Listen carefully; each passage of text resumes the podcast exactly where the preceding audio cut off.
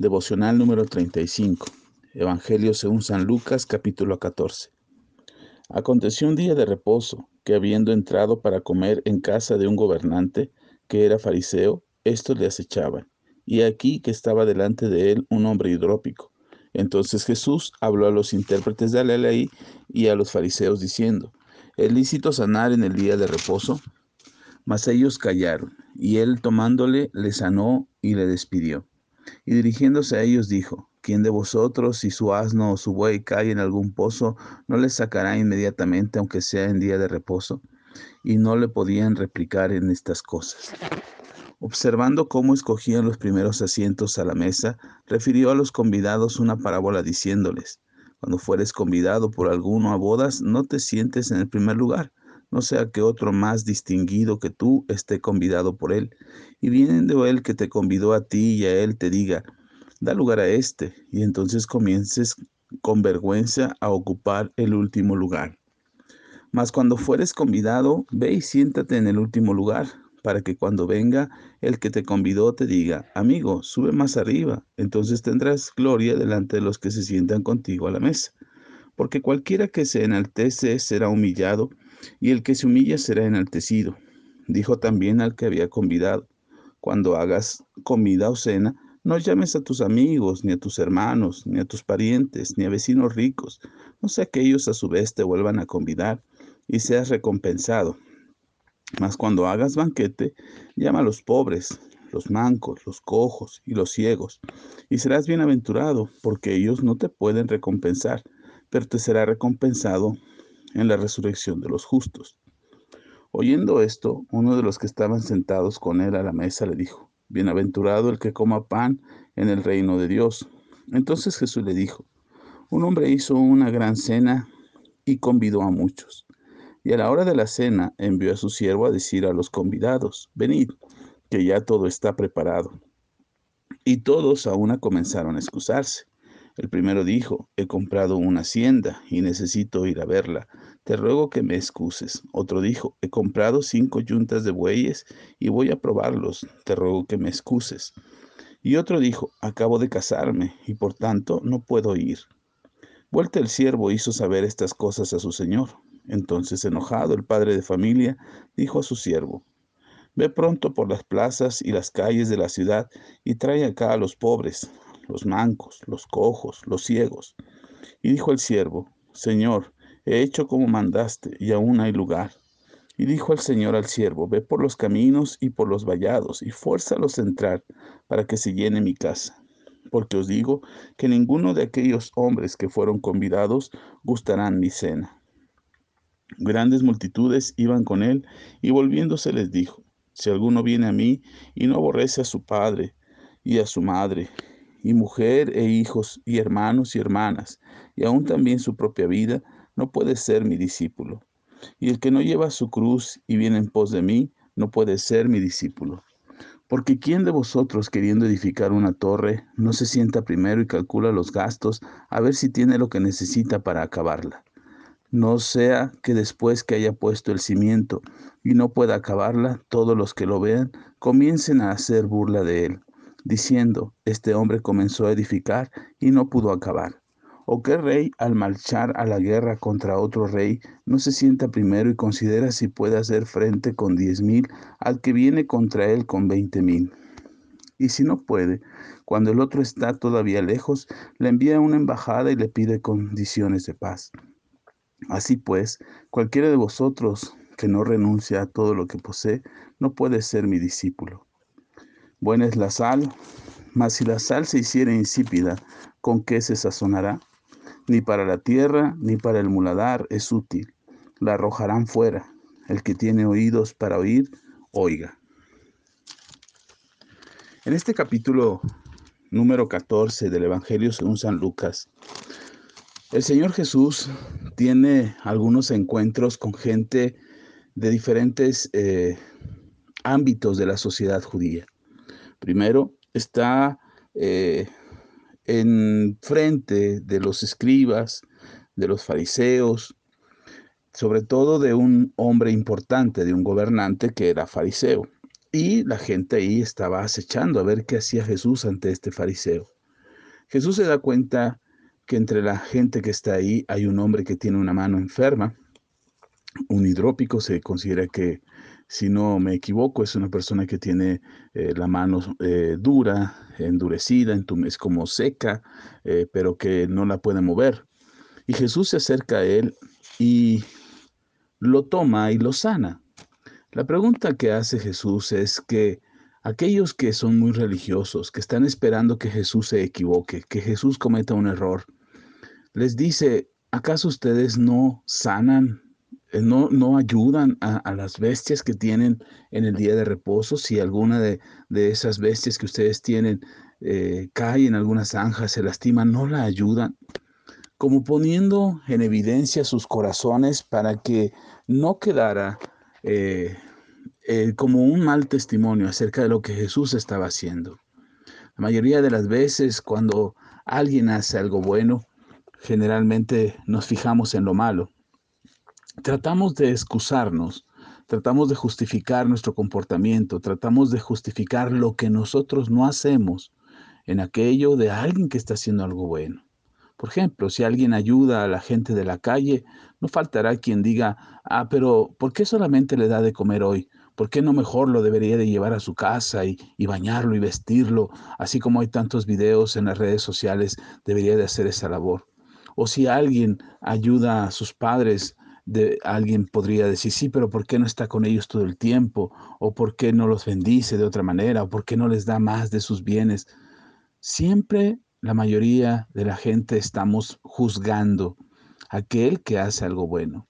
Porque al juzgarlo y al juzgar lo que está haciendo y pretender juzgar lo que está haciendo, nos estamos justificando a nosotros mismos de que nosotros no lo hacemos. Por eso cuando Jesús los confronta a estos religiosos en aquel momento, ellos no pudieron decir absolutamente nada porque ellos no hacían nada. Entonces, si algo que yo creo y pienso es que si no vas a contribuir a lo que se está haciendo, no juzgues lo que se hace. Si alguien está haciendo algo, está intentando hacer algo bueno, a lo mejor no es completamente bueno todo lo que hace, porque a lo mejor se equivoca, porque a lo mejor no tiene la fuerza, los recursos, los medios para hacer algo completamente bueno por los demás, no lo juzgues. Deja que se esfuerce, que haga su parte y tú deberías de hacer la tuya. Después, el Señor Jesús eh, tiene la oportunidad de hablar delante de ellos y hace una parábola. Dice y explica que muchas veces cuando somos eh, invitados a algún lugar, buscamos los mejores lugares. Y él dice, no, no hagas eso. Porque aunque la persona te, te invitó de buen corazón, a la persona que te hizo ir a su fiesta, a su celebración, a alguna conmemoración, te invitó de buen corazón, probablemente haya alguien que tenga más cercanía a este anfitrión y entonces pues te moverá del lugar que tú escogiste para ser el principal o el ser el mejor atendido o el ser visto por los anfitriones y por aquellos que te invitaron. El Señor dice, no, no busques el aplauso de la gente, no busques el reconocimiento de la gente. Busca eh, el, lugar quizás más lejano, pero la persona que te aprecie, la persona que va a tener y observar quién tú eres y cuando tú llegues, en ese momento quizás te vea tan lejos de él o tan apartado de él que te dirá, mira, ven, acércate. Esta es, esta es una lección de doble enseñanza tanto para nosotros cuando queremos ser aplaudidos, como aquel que decide invitar a la gente. No debemos de ser desagradecidos o desatendidos de aquellos a quienes invitamos. Y procuraríamos, deberíamos procurar tratar a todos por igual, pero no podemos evitar el tener más cercanía, más aprecio, más relación con alguno de nuestros invitados. Así es que cuando seas invitado a algún lugar, procura ser discreto, no te exaltes a ti mismo, no te promuevas a ti mismo, porque el que se exalta será humillado, pero el que se humilla será exaltado.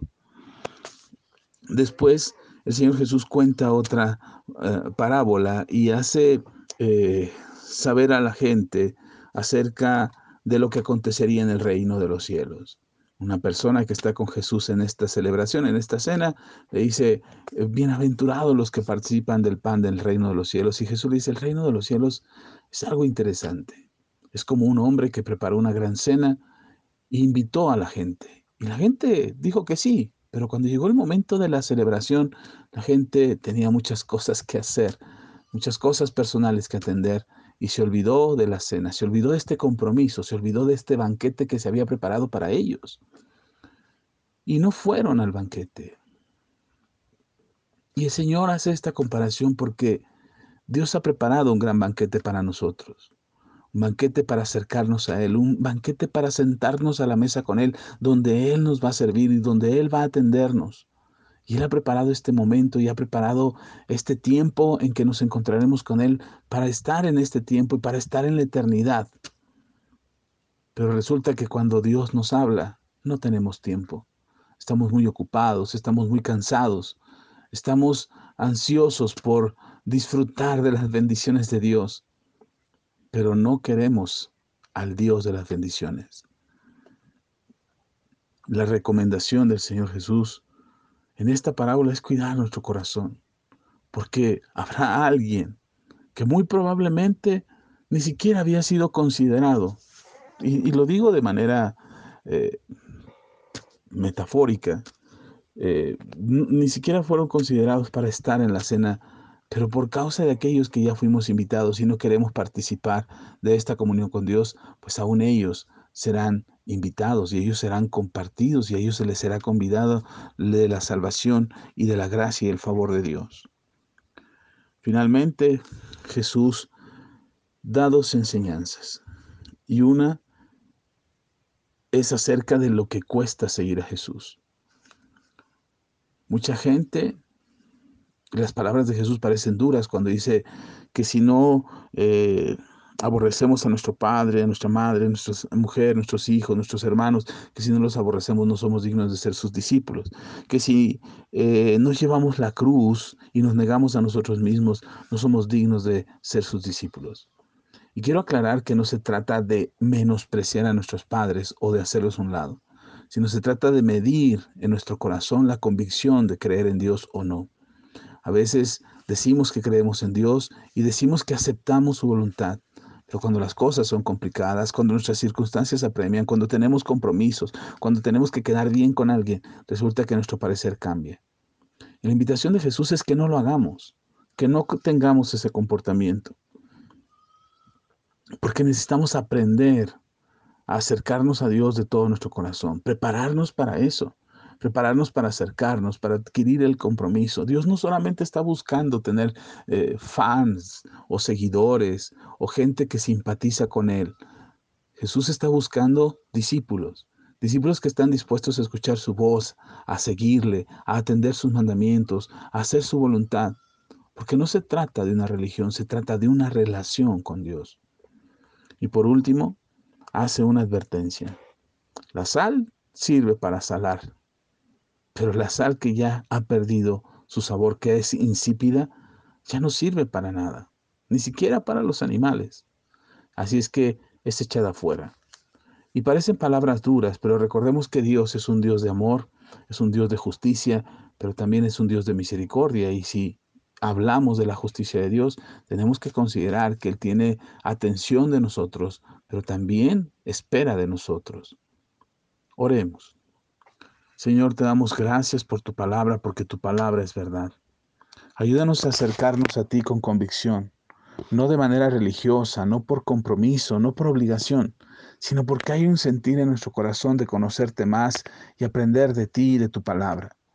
Transfórmanos, renuévanos, haznos más a tu imagen, Señor, que podamos tener claridad y nuestro pensamiento pueda comprender lo que en tu palabra enseña para que nuestra conducta y nuestra manera de ser y nuestra manera de vivir sea mejor cada día.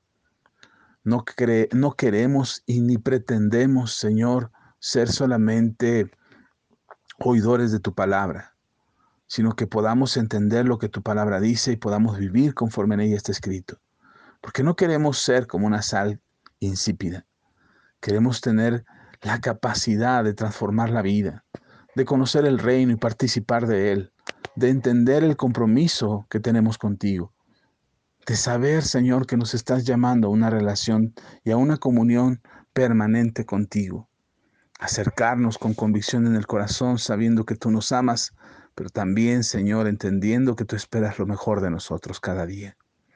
Gracias, Señor Jesús, porque nos darás la fuerza, porque así lo has hecho y lo seguirás haciendo, porque esa es tu voluntad, porque así lo has decidido. Gracias en el nombre de Jesús. Amén y amén.